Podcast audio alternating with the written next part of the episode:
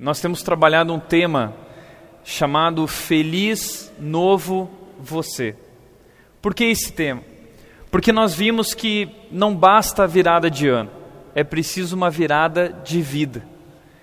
Não é o tempo, não é o ano virando, não é o dia 1 de janeiro que vai fazer com que magicamente, sobrenaturalmente, tudo seja novo. Isso é uma ilusão que nós temos na cabeça. Nós precisamos de novas atitudes, nós precisamos tomar uma decisão, nós precisamos viver diferente para de fato ser novos, viver uma nova vida e assim então sermos felizes, porque é o que nós buscamos nós queremos ser felizes, mas esse antigo você, esse antigo eu, não está funcionando.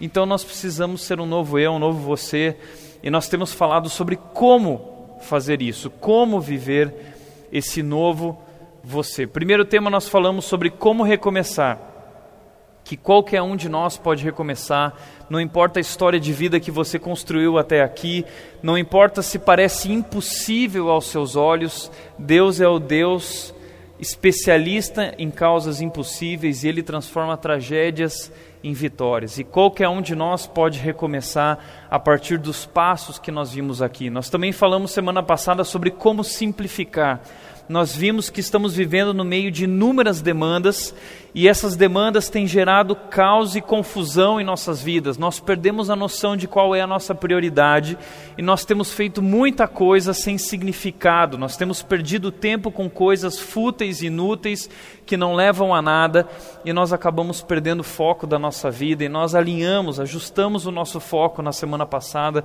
buscando uma vida simples e uma vida que vale a pena. E hoje eu quero conversar com você sobre um tema diferente. Poucas vezes, talvez eu vi uma pregação a respeito desse assunto, talvez eu nunca tenha ouvido, porque não é um assunto que nós levamos talvez tão a sério, a gente nem percebe. Eu quero mostrar isso para você, eu quero te convidar a abrir a sua Bíblia em Tiago capítulo 1, versículos 26 a 27. Tiago capítulo 1, versículos 26 a 27. Tiago disse o seguinte: Se alguém se considera religioso, mas não refreia sua língua, engana-se a si mesmo. Sua religião não tem valor algum.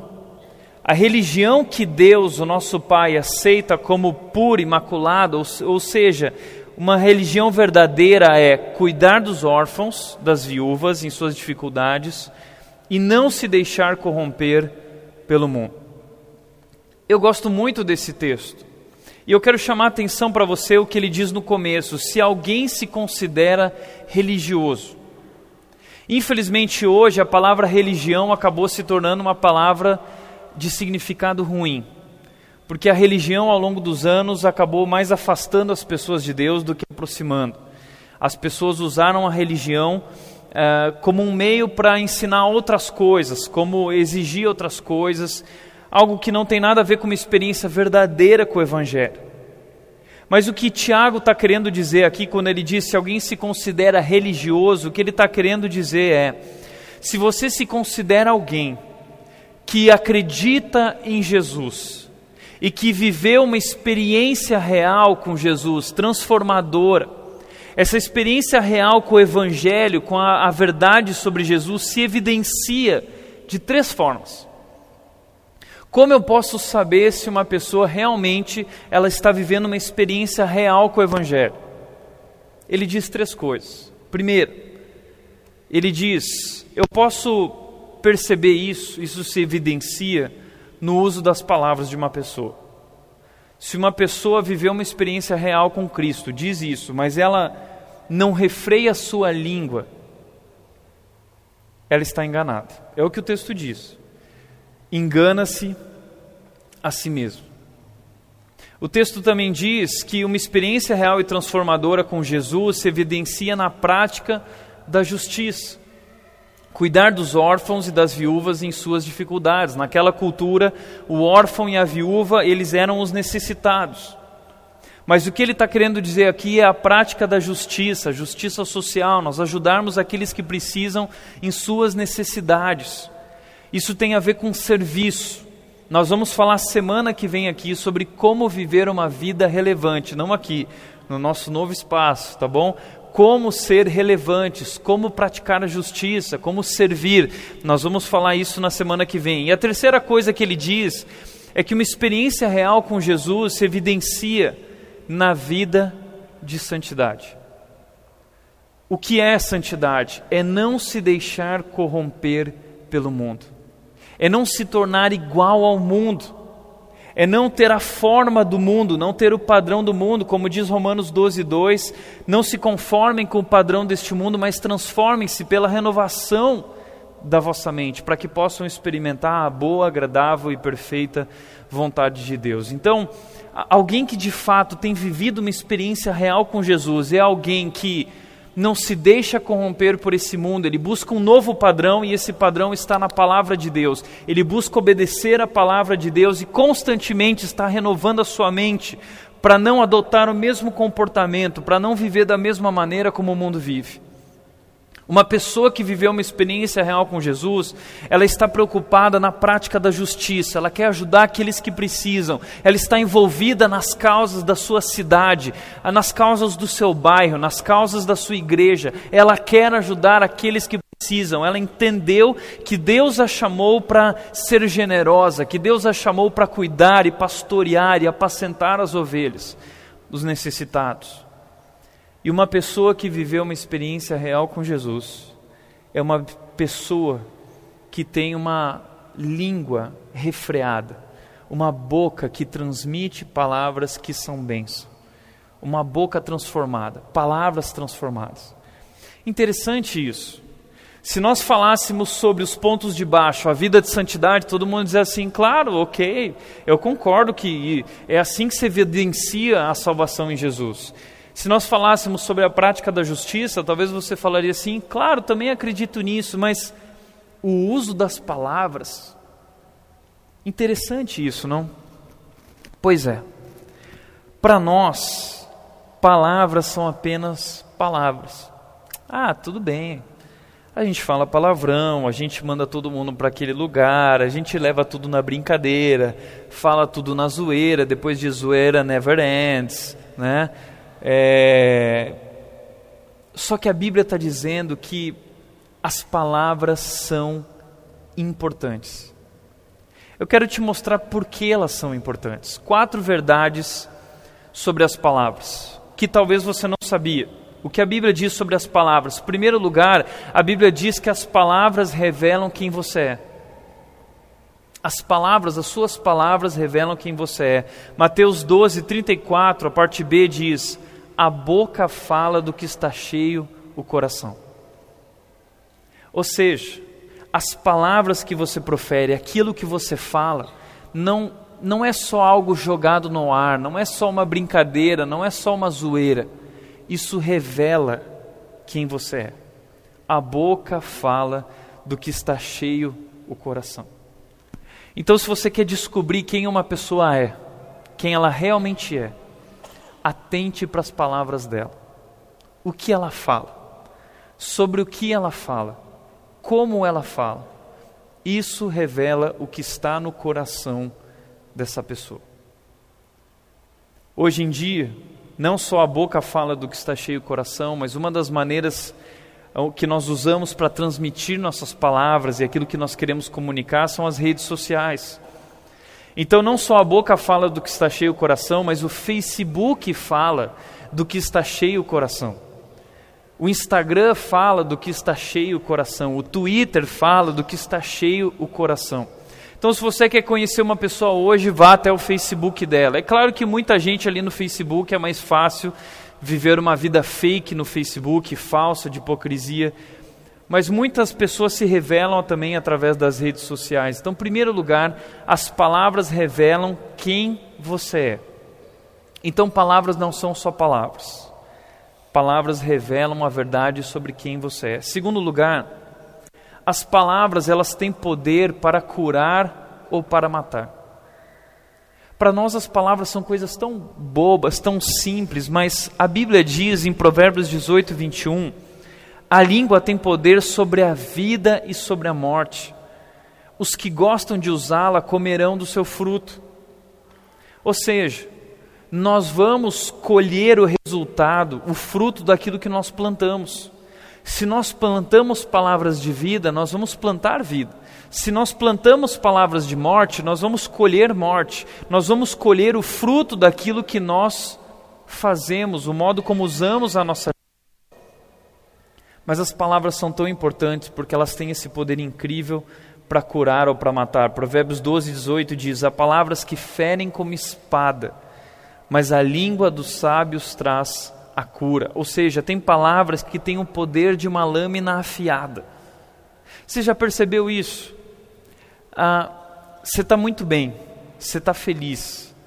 Aí uma pessoa vira para você e uma palavra ou uma frase solta algo mexe profundamente com você e te deixa pesado, te deixa triste, te deixa abatido, ferido. As palavras têm esse poder de ferir, mas as palavras também têm o poder de curar. Como disse Victor Hugo, um poeta e ativista francês, ele que escreveu Corcunda de Notre Dame Os Miseráveis, ele disse: As palavras têm a leveza do vento e a força da tempestade. Por isso que nós não nos damos conta das palavras, porque é tão fácil falar, elas saem da nossa boca, elas fluem, mas elas fazem um estrago como a força da tempestade. Esses dias nós tivemos uma grande tempestade aqui de novo em Dayatuba. Eu lembro que eu estava passando pelo centro da cidade e daqui a pouco eu começo a ver cachoeira nas ruas, né? Porque era tanta água descendo, daqui a pouco uma moto desceu do meu lado passando quando eu cheguei no centro, várias árvores derrubadas, os bombeiros lá, tudo parado, trânsito parado, porque a tempestade tem o poder de destruir. Mas a Bíblia diz que a língua também. A língua tem um poder de destruir, é um poder devastador que ela tem de acabar com uma vida para sempre. Terceiro lugar, a língua, as palavras também podem trazer ou levar à felicidade. Nós queremos ser felizes, mas talvez você nunca se deu conta que as palavras têm o poder de nos fazer felizes, ou têm o poder de levar embora a felicidade. A Bíblia diz o seguinte: quem de vocês quer amar a vida e deseja ver dias felizes? Quem quer viver uma vida da hora, legal, uma vida cheia de amor, uma vida cheia de dias felizes? Quem quer? Então, quem quer precisa, diz a Bíblia, guardar a sua língua do mal e os seus lábios da falsidade. Ou seja, a felicidade tem a ver com aquilo que eu falo, com aquilo que você fala. Então, se eu e você queremos ser um novo nós, um novo você, se nós queremos viver uma nova vida, nós precisamos começar a tomar conta, a cuidar daquilo que nós estamos falando. E quarto e último lugar, as palavras são tão importantes porque nós vamos também prestar contas de cada uma delas. Às vezes a gente fala, não, mas só falei. Mas a Bíblia diz o seguinte, Mateus 12, 36 a 37 diz: Mas eu lhes digo que no dia do juízo, os homens haverão de dar conta de toda palavra inútil que tiverem falado. Caramba, nós vamos dar conta diante de Deus de toda palavra inútil que nós falamos pois por suas palavras vocês serão absolvidos e por suas palavras serão condenados. Ou seja, Deus leva muito a sério aquilo que nós falamos. Isso tem a ver com a nossa espiritualidade, isso tem a ver com a nossa vida cristã, isso é muito sério. Veja só o que diz Provérbios capítulo 6, versículos 6 a 19. O texto diz o seguinte: As seis coisas que o Senhor odeia, sete coisas que ele detesta: olhos altivos, que é aquele olhar material, materialismo, aquele olhar do quero isso, quero aquilo, língua mentirosa, mãos que derramam sangue inocente, a violência, coração que traça planos perversos, pés que se apressam para fazer o mal, a testemunha falsa que espalha mentiras, o fofoqueiro, e aquele que provoca discórdia entre os irmãos. também uma espécie de fofoqueiro. Ou seja, das sete coisas que Deus detesta, a Bíblia está dizendo há, há sete coisas que Deus odeia. Deus odeia. Uma vez uma pessoa chegou para mim e falou assim: Não, Tiago, toma cuidado quando você usa essa palavra que Deus odeia. E eu não entendi por quê, porque às vezes a gente fica falando só que Deus é amor, Deus... e sim, Deus é amor, mas Deus ama algumas coisas e Deus odeia outras coisas. E essas são as coisas que Deus odeia. Deus odeia, das sete coisas que Ele odeia, três tem a ver com o mau uso da língua. Três tem a ver com o mau uso das nossas palavras. Ou seja, palavras não são apenas palavras palavras têm um poder gigante sobre a vida e sobre a morte, inclusive sobre a minha vida e sobre a minha morte, inclusive sobre a tua vida e a tua morte e a vida e a morte de todos nós. As palavras têm um poder de vida ou de morte, um poder devastador. Por isso, palavras não são só palavras. Então, nosso tema de hoje é como falar sabiamente. Como eu posso ser um novo você, desenvolvendo um novo estilo de vida, um novo estilo de falar? Como eu devo falar? Ah, o que a Bíblia diz sobre a maneira como eu devo falar? Eu quero trazer para vocês sete dicas bíblicas para usar as palavras. Primeira dica bíblica que eu quero dar para você usar as palavras é: fale menos. Fale menos. A Bíblia diz em Provérbios capítulo 10, versículo 19 quando são muitas as palavras, o pecado está presente. Mas quem controla a língua é sensato. Ou seja, quem gosta muito de falar, quem gosta muito de tagarelar, corre o risco de pecar muito mais, corre o risco de errar muito mais. Mas aquela pessoa que aprendeu a controlar a língua, aquela pessoa que aprendeu a realmente falar somente aquilo que é necessário, ela é mais sensata. Provérbios 17, 28 também diz: Até o insensato passará por sábio, se ficar quieto, e se contiver a língua, parecerá que tem discernimento. Ou seja, a Bíblia diz numa outra versão, nesse mesmo texto, essa me esse mesmo texto, de um outro jeito, ela diz: Até o tolo de boca calada se passa por sábio. Ou seja, se você não é sábio, se você não manja muito, mas você fica de boca calada, você se passa por sábio, você se passa por alguém que tem discernimento. Esses dias quase que eu postei no meu Facebook, mas eu não postei para não escandalizar ninguém, mas eu ia postar o seguinte: a dica do ano é: cale a boca. Cale a boca. Você quer saber talvez qual é a melhor dica para você ser um novo você? É cale a sua boca. É fale menos. Como disse William Shakespeare, os homens de poucas palavras são os melhores. Os mais sábios, eles não saem falando. O tolo morre pela boca. Se você é uma pessoa que tem problema com o que fala, fale menos. Aprenda a falar menos. Controle a sua língua. Inclusive, às vezes o silêncio pode ser a melhor resposta para uma pergunta ou no meio de uma conversa. Nós não estamos acostumados com o silêncio, às vezes o silêncio é constrangedor, às vezes o silêncio ele é um soco no estômago, mas às vezes o silêncio é a melhor resposta. E nós aprendemos isso também com Jesus.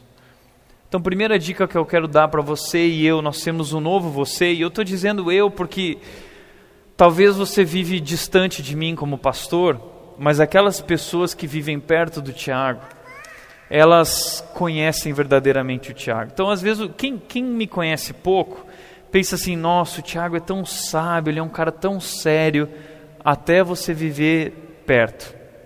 Aí você vai falar assim: ai, Tiago, não fala isso, né? porque eu tenho a incrível capacidade de constranger as pessoas, de falar às vezes verdades constrangedoras, de fazer zoeiras constrangedoras. E, e muitas vezes eu fico chateado comigo mesmo, falando assim: eu não devia ter falado isso. Eu não devia ter falado daquele jeito. E eu fico sempre assumindo um compromisso comigo mesmo, dizendo o seguinte: não, eu vou começar a falar menos. Eu vou parar, eu vou ouvir mais. Só que às vezes eu esqueço, eu tenho o meu lado sanguíneo também, às vezes eu começo a falar, falar, falar também. Nada se compara com o Flávio, né? O Flávio é aí extrapolou, né? Mas gente, todos nós temos essa dificuldade e a primeira dica para a gente usar as nossas palavras é falar menos. Segunda dica, como usar as palavras é fale pessoalmente. Fale pessoalmente. Mateus 18, 15 diz o seguinte: Se o seu irmão pecar contra você, vá e a sós com ele mostre-lhe o erro. Se ele o ouvir, você ganhou o seu irmão. Ou seja, o que o texto está dizendo é: se alguém pisou na bola e você ficou chateado, se aquilo te machucou, se aquilo te feriu, não vá falar com outras pessoas, não vai fazer alarde sobre isso, não manda indireta no Facebook. Se ele pisou na bola, vá a sós com ele e fala sobre isso. Essa é a ideia do texto. E tenta ganhar de novo essa amizade. Não fiquem separados, não cria um muro de inimizade, não cria um abismo entre vocês, porque isso não convém a nós que somos cristãos, que conhecemos o amor de Deus. Por isso eu criei uma versão da rede desse versículo, bem simples, porque eu acho que isso, como igreja, isso é extremamente importante. O texto diz o seguinte: se ele pisou na bola contigo, se o teu brother pisou na bola contigo, se a tua amiga pisou na bola contigo, vá bater um papo com ele, vá bater um papo com ela e acerte essa situação. Se ele ou ela te ouvir, você ganhou um amigo. Ganhou um amigo no Facebook, ganhou um amigo no WhatsApp, ganhou um amigo para a vida, tá bom? Se pisou na bola, vá bater um papo com ele e acerte essa situação. Sabe por quê? Porque uma das coisas mais tristes que eu tenho visto em igreja, que destrói igrejas, é fofoca. Fofoca destrói igrejas. Isso acaba. Várias igrejas eu já vi racharem porque uma pessoa começou a falar daquela pessoa para aquela pessoa, e a outra pessoa começou a falar dessa pessoa para aquela outra pessoa, e isso começa a criar discórdia. Daqui a pouco tem um grupo do lado de cá, tem um grupo do lado de lá, um falando mal, o outro falando mal, até um ponto que isso se torna insustentável e a igreja se separa. Eu já vi muito isso. Eu já vi muita gente falando da vida do outro, mas o cara nem sabe, o cara nem imagina o que estão falando. Isso é um absurdo, isso é um absurdo. Isso é intolerável dentro de uma igreja. Isso não é intolerável só para mim, isso é intolerável para Deus. Tem muita igreja que fala de não, uh, aquela pessoa adulterou. Sim, são pecados graves. Ah, e aquela pessoa usou drogas. Sim, são coisas sérias. Mas para Deus, tão sério quanto isso é o fofoqueiro. A Bíblia diz que Deus odeia aquela pessoa que cria discórdia entre os irmãos. Não seja criador de discórdia. A Bíblia diz que Deus odeia aquele que. Interessante isso. A gente sempre fala assim, não, Deus odeia o pecado, não o pecador. É, mas a Bíblia está dizendo que Deus odeia aquele, Deus odeia a pessoa que provoca discórdia entre os irmãos. Sabe por quê? Porque Deus deu a vida dele por esse negócio que se chama igreja. Deus deu a vida dele por isso. Jesus Cristo veio ao mundo e ele sofreu. Ele sofreu, ele morreu na cruz, ele assumiu o nosso lugar. Só ele sabe quanta dor ele sentiu, só ele sabe o peso do seu pecado sobre nós, só ele sabe o trabalho que Deus que deu para criar tudo isso, esse povo chamado igreja, que é um povo imperfeito, que é um povo difícil, que é um povo complicado. Mas quando Deus vê alguém falando mal daquilo que ele fez, daquilo que ele ama, do seu povo, ele odeia isso. Então nunca fale mal de igreja. Fale mal, talvez, de posturas injustas com relação à palavra. Mas se você tem um problema com uma pessoa dentro da sua comunidade, vá conversar com essa pessoa. Vá conversar com o pastor se você tem um problema com ele. Vá conversar com quem for. Se resolva, tá bom? Porque isso é um absurdo. Então, três considerações que eu quero fazer dentro disso. Primeiro lugar, vá. Não fique esperando. Vá. O texto diz: se o teu irmão pisou na bola contigo, vá. Vá. A Bíblia não diz fique esperando. A Bíblia não diz, vai compartilhar com uma pessoa e ora junto com ela sobre isso. A Bíblia diz, vá, vá. Você tem um problema, vá, não fique esperando. Isso é Bíblia. E sinceramente, eu gosto de ressaltar isso, gente, porque como eu desejo, eu sonho com uma igreja saudável. Nós somos pecadores, eu sempre falo que é a pior igreja do Brasil, que ninguém aqui presta mas pelo fato de não prestarmos, a gente tem a consciência da gravidade dos nossos pecados e de quanto nós precisamos de Jesus. Então, que nós possamos levar a sério todas essas coisas, porque de fato, se nós vivermos de qualquer jeito, nós vamos nos ferir, nós vamos nos machucar o tempo todo. E isso é inevitável. Na convivência de igreja é inevitável os choques, é inevitável os atritos, inevitável, eles vão acontecer é como casamento. Não tem como você se casar e não viver arranca-rabo. O casamento é feito para isso.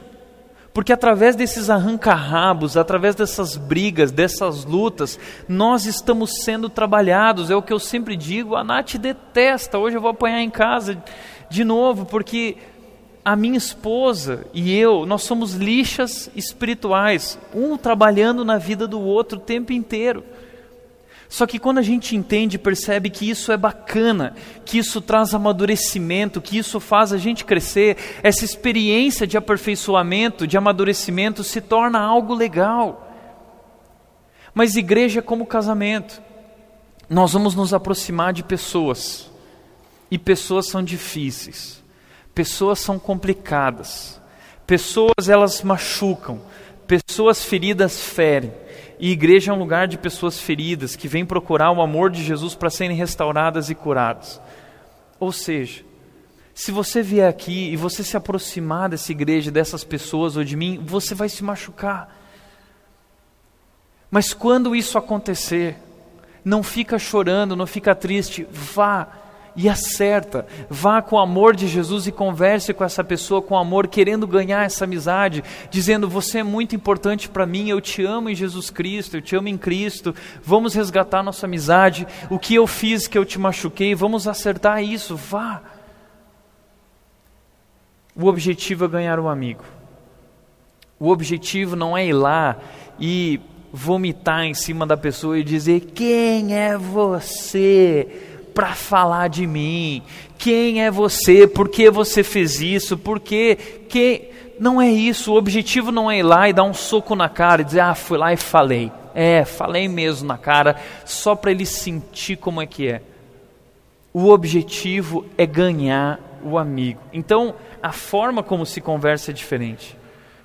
Terceiro lugar, não existe fofoca espiritual.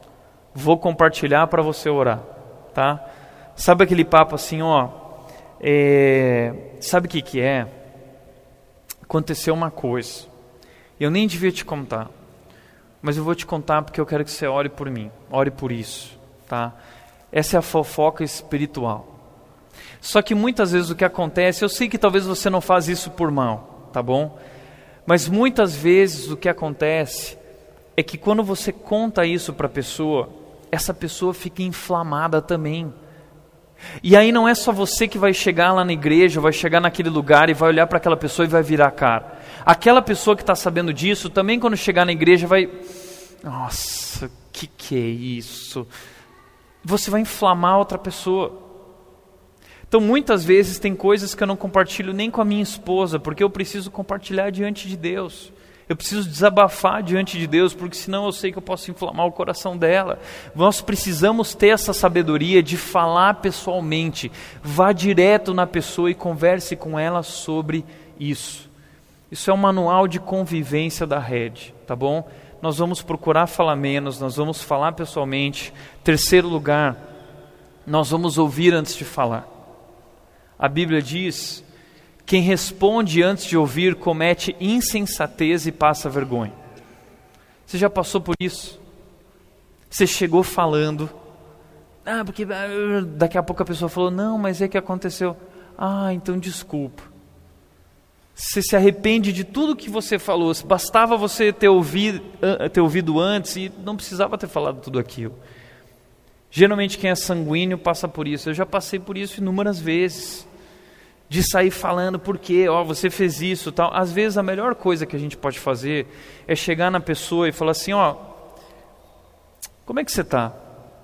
Ah, tá. Então, queria te ouvir a respeito de algo, aquela situação, tal. Você tem algo para falar? Às vezes a pessoa vai falar algo que você vai falar assim, a pessoa mesmo já começa a se quebrantar, ou explica uma situação que você não sabia, explica a história geralmente de um outro ponto de vista. Isso sempre acontece. Como pastor, eu tenho percebido que toda história tem dois lados. Toda história tem dois lados. Então nunca ouça um lado só. Ouça os dois lados da história. Toda história tem dois lados tá bom? Então, muitas vezes, quando você vai acertar algo, se você ouvir aquele outro lado da história, isso muda a perspectiva de toda aquela situação. Isso sempre muda. Então, ouça antes de falar para não passar vergonha e para não cometer insensatez. Falar tardiamente ou ouvir antes de falar é um exercício de sabedoria. Agora, não é omissão a Bíblia não está falando para você não falar. A Bíblia está dizendo para você ouvir antes de falar. Isso é sabedoria. Quarto lugar, como usar as palavras, pense bem antes de falar. Pense bem antes de falar. Não saia falando que nem uma matraca e depois você pensa, por que, que eu falei isso? A Bíblia diz: o justo pensa bem antes de responder, mas a boca dos ímpios jorra o mal. Já percebeu isso? Como a gente sai falando, tagarelhando, e, e é essa ideia da Bíblia de jorra. As palavras jorram. E quando a gente vê, a gente está falando mal do fulano, mal do ciclano. E, e, e isso acontece comigo também. O, o mesmo coração pecaminoso que existe dentro de você, existe dentro de mim.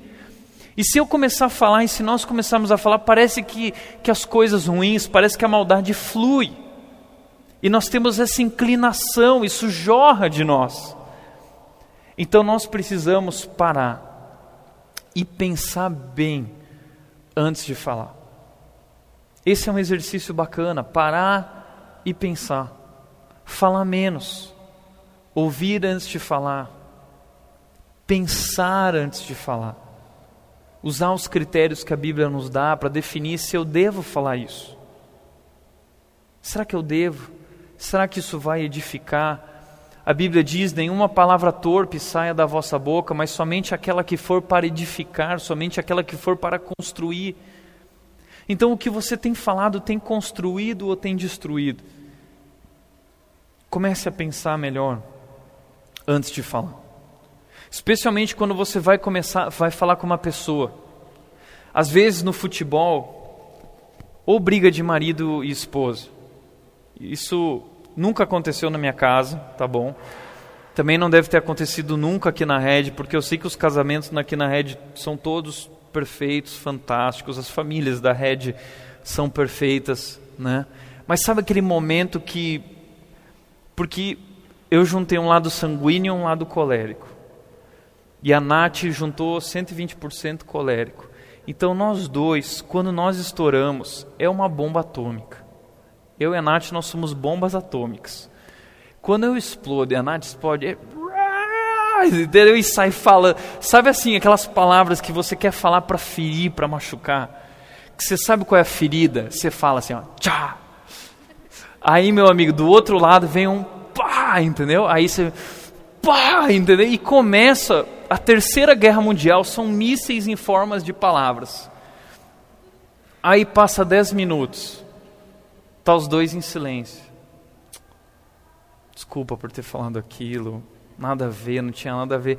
Mas a gente, a gente perde o controle, especialmente pessoas que têm problema com ira. Né? Eu tenho esse problema com ira. Então a gente precisa parar antes e, e pensar. E, e, isso é muito ruim. E sabe qual é o problema? Palavras não voltam mais.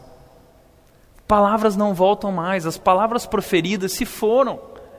E elas fazem um estrago no coração daquela pessoa. Elas machucam. Elas ficam guardadas, elas não são esquecidas. Então nós precisamos pensar bem antes de falar, seja num relacionamento de casamento, seja na igreja, seja na empresa. Isso é um guia para a vida, isso vai nos livrar de muitos problemas.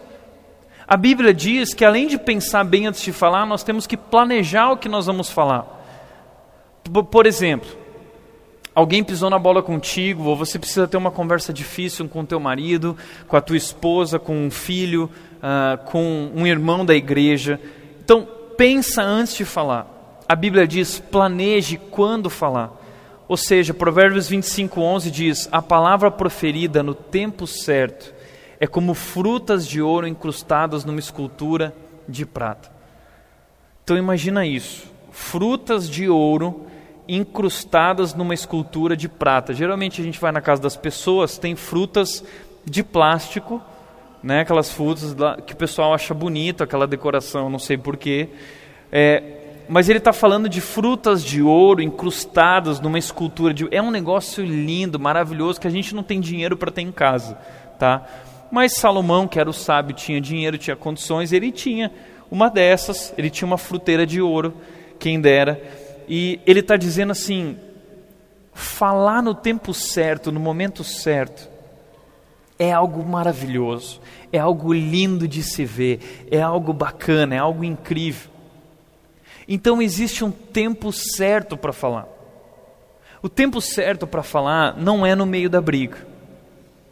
Ah, então já que você está falando isso, então agora eu vou falar tudo que eu estava guardando. E aí você, ah, meu amigo, aí você provocou um estrago. O tempo certo de falar não é no futebol também, quando você está jogando futebol. Se você não me, eu sempre falo que o Tiago é, um, é, é, o primeiro pecador dessa igreja, porque o futebol muitas vezes nem começou, eu já estou brigando. O Diego sabe disso. Né? Na hora de escolher time, eu já estou brigando.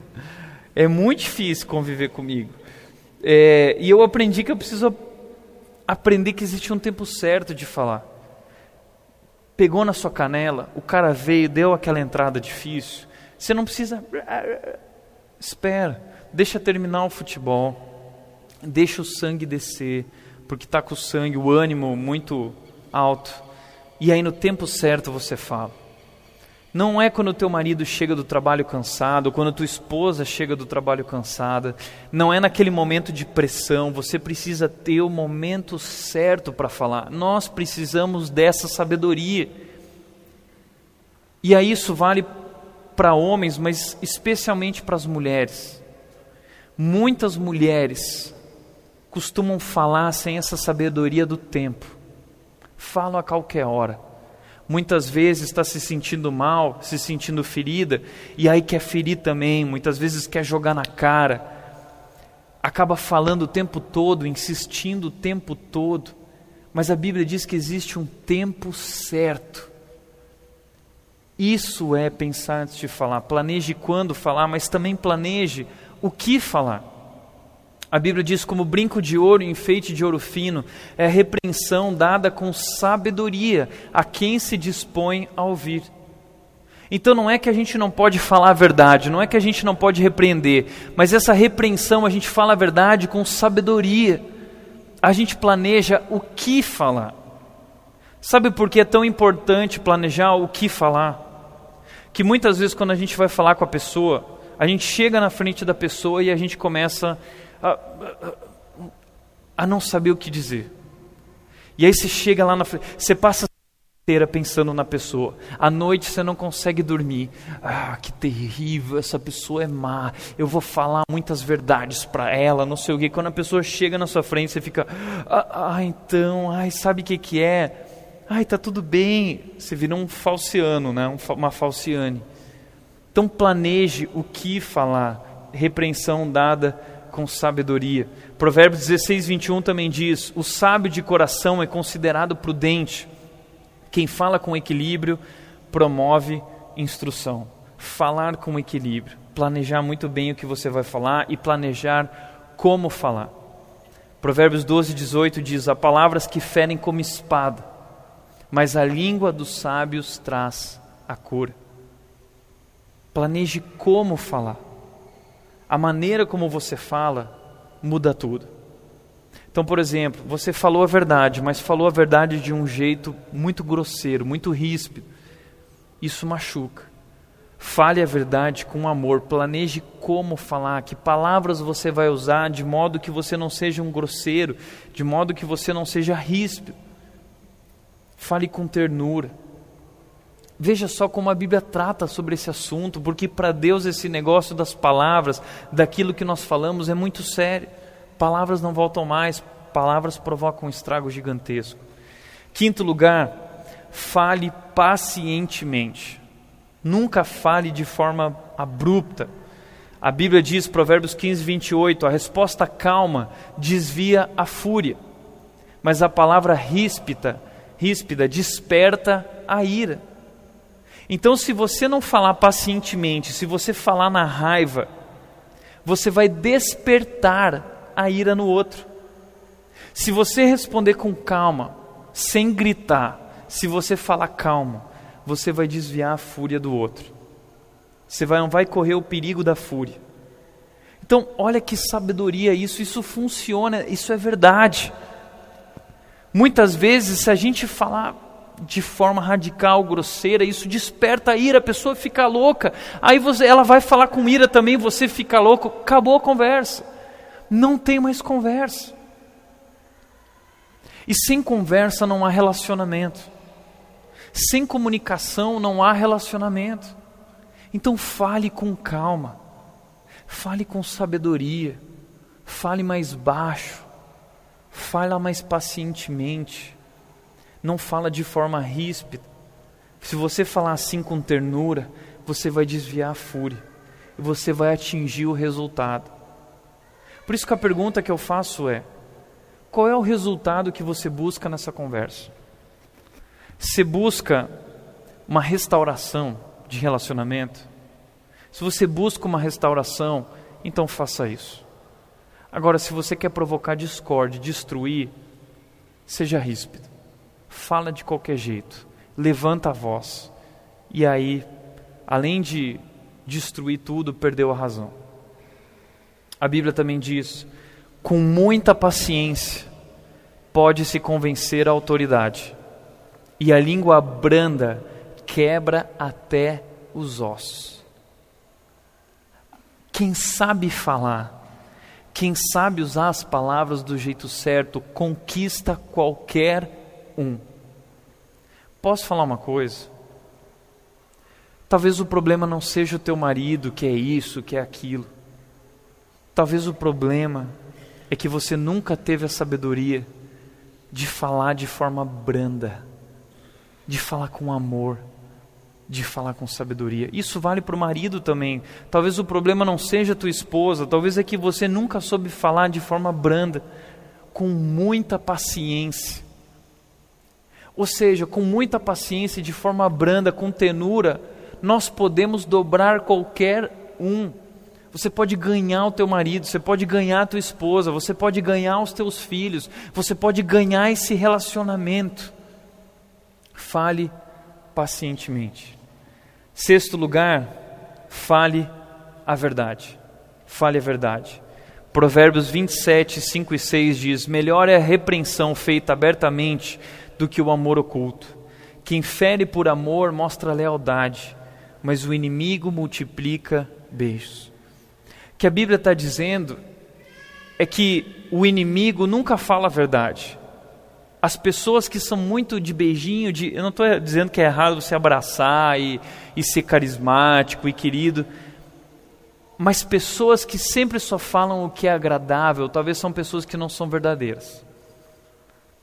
Porque a verdade fere. Às vezes a gente acha que não deve falar a verdade. A Bíblia diz que a gente deve sempre falar a verdade. Sempre falar a verdade. Com amor, por amor. Isso é lealdade. É pelo bem da pessoa.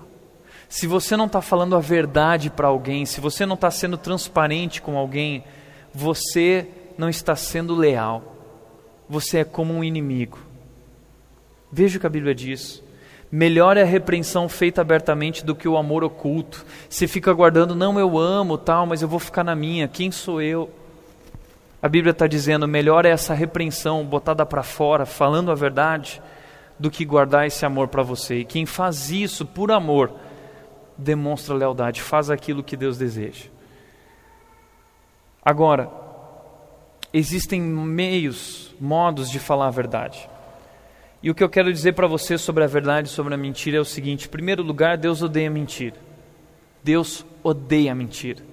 Provérbios 12, 22 diz: O Senhor odeia os lábios mentirosos, mas se deleita com os que falam a verdade. Se você é uma pessoa mentirosa ou enganosa, Deus odeia os lábios mentirosos, mas Ele tem prazer na verdade. Deus odeia a mentira. Mas, segundo lugar, o diabo adora a mentira. O diabo adora. João 8,44 diz: Vocês pertencem ao pai de vocês, o diabo, e querem realizar o desejo dele. Ele foi homicida desde o princípio e não se apegou à verdade, pois não há verdade nele. Quando mente, fala sua própria língua, pois é mentiroso e pai da mentira. Ou seja, a linguagem do diabo é a mentira. E quando você fala mentira, você está falando a linguagem, o idioma do diabo. Se existe um idioma satânico, diabólico, maligno, é o idioma chamado mentirês. O mentirês, o nosso mundo está cheio. Nossos relacionamentos estão cheios. O problema é que com o tempo, a gente começa a acreditar nessas mentiras isso começa a se tornar um padrão na nossa vida, um hábito na nossa vida. A gente nunca é verdadeiro, a gente nunca fala a verdade com as pessoas. E, e, hoje as redes sociais têm provocado isso ainda mais. A gente vive uma mentira no Instagram, a gente vive uma mentira no Facebook, e a gente vive falando mentiras, mostrando mentiras a respeito de nós. O diabo adora isso. Nós precisamos ser verdadeiros, nós precisamos ser transparentes. Seja verdadeiro, fale a verdade. A mentira também tem perna curta. Por que você está mentindo? Porque você acha que isso vai te trazer algum benefício, isso vai ser bom para você, vai trazer algum resultado bom? Não vai. A Bíblia diz: os lábios que dizem a verdade permanecem para sempre. Mas a língua mentirosa dura apenas um instante. Se você é mentiroso, você vai ser descoberto. Essa mentira não vai longe. Então a mentira não, não dá certo. Eu descobri isso ainda jovem, muito cedo, eu tinha acho que uns 9, 10 anos de idade, e eu estava no colégio, eu estudava num colégio público, e meu pai pagava uma mensalidade lá de acordo com a renda dele, e eu lembro que meu pai botava dentro de um envelope que eu recebia, ele colocou um cheque dele dentro do envelope, e, e ele colocou dentro da minha mochila, e falou, entrega para a professora, tinha 10 anos. Só que a minha mochila era tipo um buraco negro. Quando as coisas entravam lá, elas desapareciam. E o que aconteceu é que esse cheque desapareceu. E a época de pagar o colégio, estava é, todos os alunos lá entregando um envelopinho e o Tiago não entregou o envelope dele. E a professora começou, Tiago, ó, e, e, a diretora também, Tiago, e aí? Todo mundo cobrando. E aí um dia eu estava tão nervoso que eu tinha perdido. Eu não sei o que aconteceu.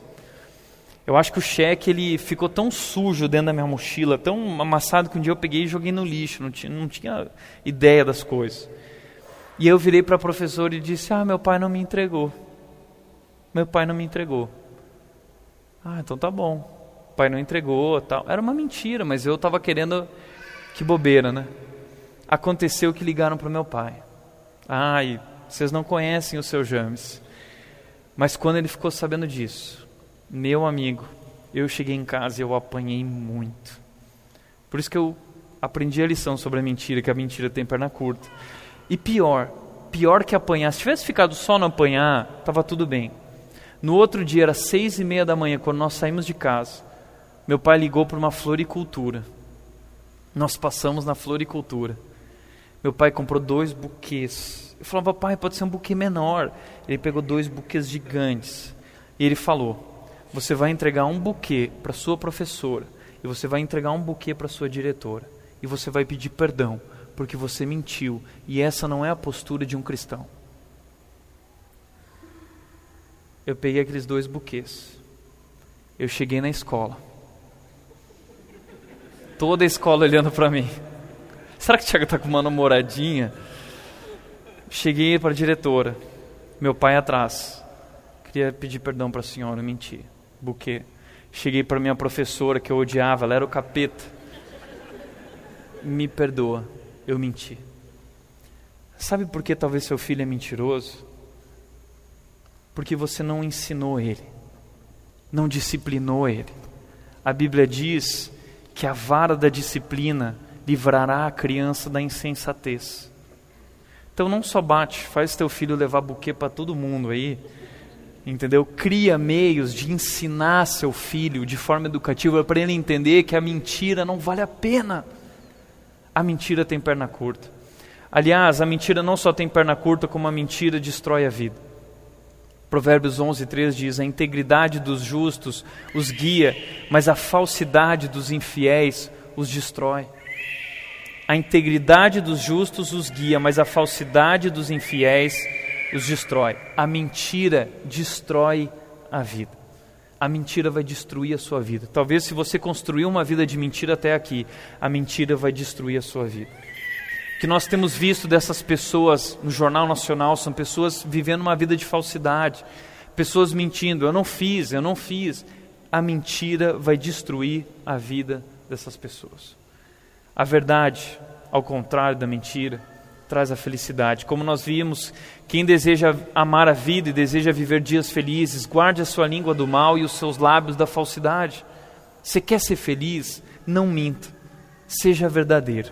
A verdade traz a felicidade. E último, uh, penúltimo lugar, a verdade agrega valor. Provérbios 16, 13 diz: O rei se alegra, se agrada dos lábios honestos e dá valor ao homem que fala a verdade.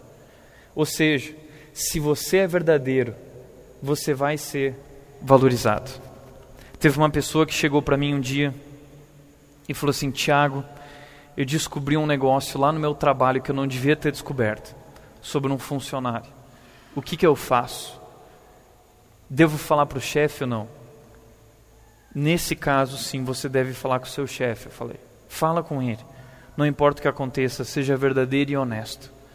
Quando ele falou isso, isso agregou valor a ele. Ele se tornou um profissional mais valorizado. Porque o rei se agrada dos lábios honestos e dá valor ao homem que fala a verdade. Seja sempre verdadeiro. Fique sempre do lado da verdade. Escolha sempre a verdade. E por último, a verdade salva as pessoas. A testemunha que fala a verdade salva vidas, mas a testemunha falsa é enganosa. Ou seja, a verdade salva. A verdade salva. Sabe o que talvez está faltando para aquela pessoa entender quem Jesus Cristo é? Talvez você nunca falou a verdade para essa pessoa sobre ela e sobre quem é Jesus. A verdade salva as pessoas. Demóstenes, um, um artista grego, um filósofo grego, disse: é melhor preferir as palavras que salvam às palavras que agradam. As palavras sinceras podem não ser agradáveis às vezes, mas as palavras agradáveis podem não ser sinceras. Então, quem fere por amor, mostra lealdade. Fale a verdade. Em último lugar, fale a verdade, mas fale com amor. Falar a coisa certa do jeito errado é a coisa errada. Falar a coisa certa no tempo errado é a coisa errada nós precisamos falar no tempo certo, do jeito certo. Seja sábio e fale com amor. Efésios 4:15 diz que nós somos portadores da verdade, seguidores da verdade, mas nós seguimos a verdade em amor. Cresçamos em tudo naquele que é a cabeça, Cristo, ou seja, seguindo a verdade em amor. Tem muita gente que, como cristão, se levanta dizendo: Não, mas eu estou seguindo a verdade, eu sou um guardião da verdade, e sai machucando pessoas, ferindo pessoas, dizendo: Mas essa é a verdade. Sim, mas nós seguimos a verdade em amor, com amor. Essa é a nossa marca. Nós vivemos a verdade com amor. E que, como comunidade, como igreja, em nossas famílias e casamentos, que nós possamos falar com amor, sempre com amor. Essa é a maior marca de um discípulo de Jesus. Nisto reconhecerão que vocês são os meus discípulos, se vocês tiverem amor um pelos outros. Gálatas 6, 1 a 3, Paulo diz: Irmãos, se alguém for surpreendido em alguma falta, um pecado, um erro, tropeçou, vocês que são espirituais, são maduros, deverão ajudá-lo, restaurá-lo com mansidão, calma, com amor, com ternura. Cuide-se, porém, cada um para que também não seja tentado, não caia também, não erre também. Levem os fardos pesados uns dos outros e assim cumpram a lei de Cristo. Cumpram a lei de Cristo. Qual é a lei de Cristo? Qual é a lei de Cristo? Jesus Cristo disse: Um novo mandamento lhes dou, que vocês tenham amor uns pelos outros. Esse é o mandamento que a Bíblia nos chama a cumprir. Amor uns pelos outros. Cumpram a lei de Cristo. Qual é? Amar. Amar. Como Ele nos amou levando o fardo pesado um dos outros. Talvez aquela pessoa errou, talvez ela caiu, porque ela está passando por um momento difícil, ela precisa de ajuda. Existe um histórico por trás disso, de família, tudo que ela viveu, tudo que aconteceu. Ajude, divida esse fardo com ela. Se alguém se considera alguma coisa não sendo nada, engana-se a si mesmo. Nós não somos nada. Todos nós somos pecadores nós somos pecadores em reforma. Estamos sendo transformados por Jesus a cada dia. Jesus nos salvou plenamente, mas tem nos transformado lentamente. E nesse processo é muito importante a verdade. Falar pessoalmente, falar com amor, falar com paciência, falar com ternura. Que nós possamos viver isso. E eu não tenho dúvida que seremos novos viveremos uma nova vida e seremos muito mais felizes. Portanto, para refletir e praticar, em primeiro lugar, se a boca fala do que está cheio o coração, o que suas palavras revelam sobre você?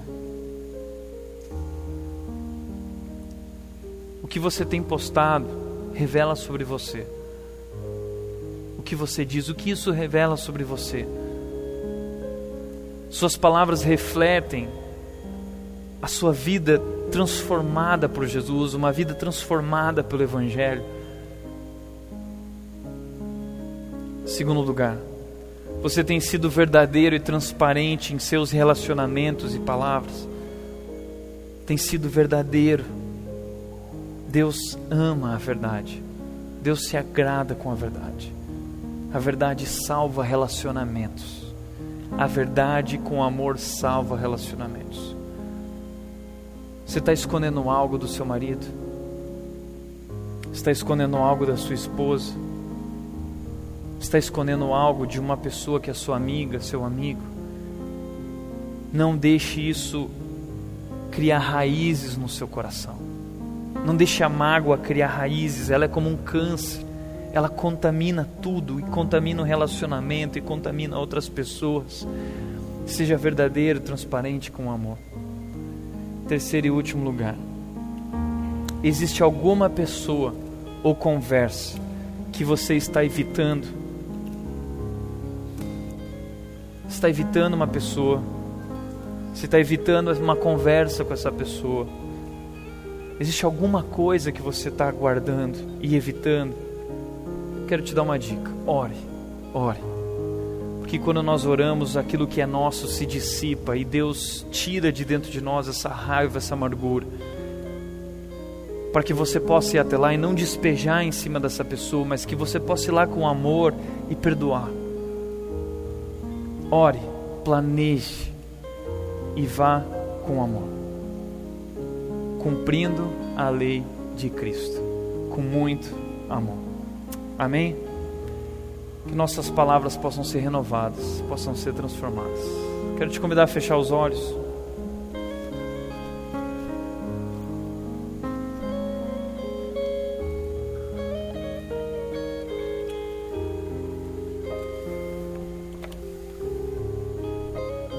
Pensa nisso.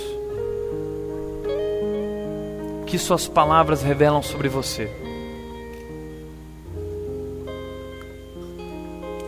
Que você tem escondido?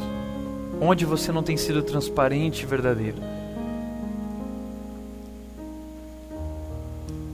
Quem você precisa procurar? E falar com amor.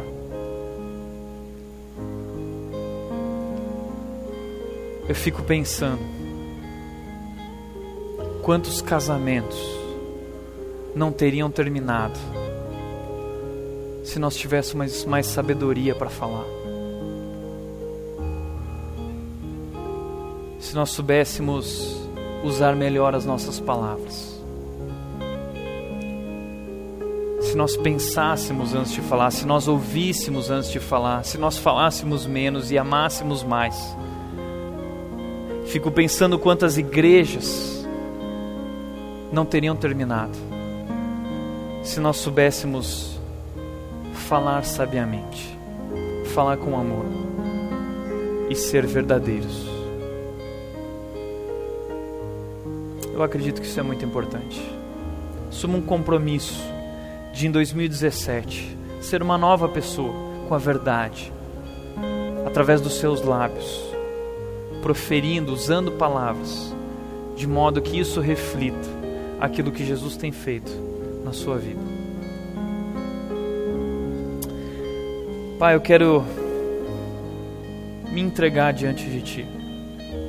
E assim também entrego a cada um aqui, Deus. Porque muitos dos problemas que tenho, temos vivido são causados pela nossa burrice, pela nossa tolice, pela nossa insensatez, porque não usamos as palavras do modo correto. E as palavras acabam saindo com tanta leveza, mas com uma força de uma tempestade, destruindo o que for pela frente, destruindo o casamento, destruindo a vida dos filhos, destruindo igrejas Hoje nós entendemos, Deus, que o Senhor também se importa com aquilo que nós falamos. E que aquilo que nós falamos, que aquilo que nós cantamos, que aquilo que nós vivemos, possa refletir a nossa vida em Ti, a nossa vida por Ti. Que tudo que falarmos, possamos falar em Teu nome. Que tudo que fizermos, possamos fazer em Teu nome, para Ti. Assim nós entregamos a Ti, Deus, não somente nossas vidas, nós entregamos a nossa boca, nós entregamos o nosso coração. Nós queremos ser transformados, nós queremos ser novos na nossa maneira de falar. Se nos rendemos, Deus, vem nos transformar, continua a tua obra em nós. Em nome de Jesus, em nome de Jesus.